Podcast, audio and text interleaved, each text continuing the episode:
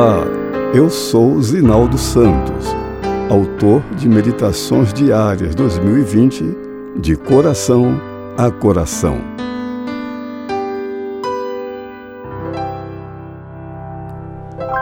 Vinte e dois de fevereiro, sábado. O alimento da mente. Portanto, meus irmãos, encham a mente de vocês com tudo o que é bom e merece elogios Filipenses 4, 8. Em pleno século XXI, parece que o cérebro humano permanece como um desafio à ciência. Pesquisas revelam que ele é muito mais avançado do que o computador, apesar dos constantes, rápidos e surpreendentes avanços tecnológicos. Em 2014, pesquisadores japoneses e alemães fizeram experimentos que ajudam a ter uma noção da complexidade do cérebro.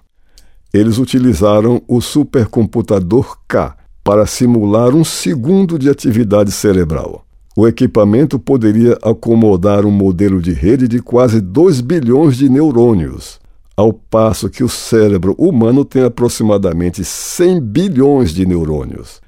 Por fim, ele alcançou o objetivo, mas para simular um segundo de atividade cerebral demorou 40 minutos. Imagine quanta coisa o cérebro humano pode captar e gravar em pouquíssimo tempo. Atualmente, informação para ser captada e gravada é o que não falta. Mas isso sobrecarrega a mente, centro de nossos pensamentos e decisões, e também nosso canal de comunicação com Deus.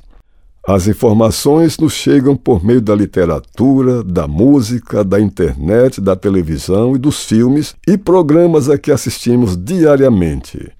Diante da oferta de material fútil que inunda a sociedade atual, torna-se indispensável que saibamos filtrar e selecionar o que entrará por nossos olhos e ouvidos, as chamadas janelas da alma.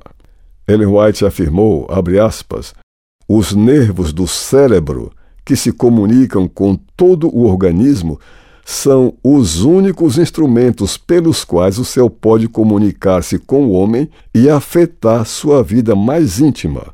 Fecha aspas. Por isso, esse canal precisa estar desobstruído, livre de material que prejudique o desenvolvimento do caráter que herdará a eternidade. Essa preocupação não é nova. Por volta do ano 63 depois de Cristo, Paulo a compartilhou com os cristãos da igreja de Filipos, exortando-os a ocupar o pensamento com tudo o que é verdadeiro, tudo o que é respeitável, tudo o que é justo, tudo o que é puro, tudo o que é amável, tudo o que é de boa fama, e com aquilo em que for encontrada alguma virtude, ou em que houver algum louvor.